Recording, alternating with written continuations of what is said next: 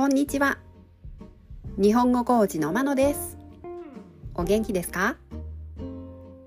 このポッドキャストでは日本語のいろいろな表現を紹介します。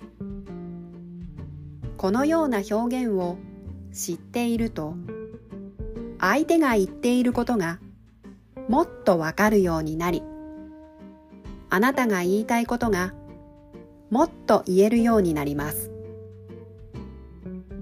今週は敬語を紹介します。今日はいるの敬語。いらっしゃるです。いらっしゃるは自分以外の人がいる場合に使います。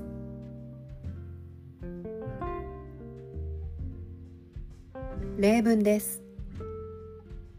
1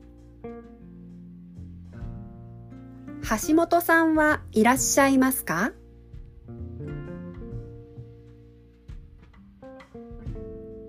？2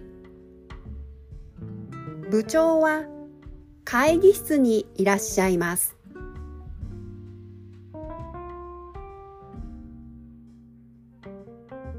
3困った時は山村さんがいらっしゃるので心強いです。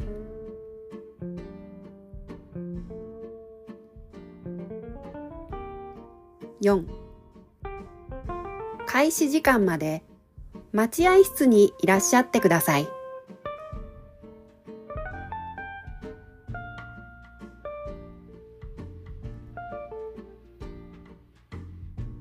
いかがでしたか？次回も敬語を紹介します。では今日はこの辺で。さようなら。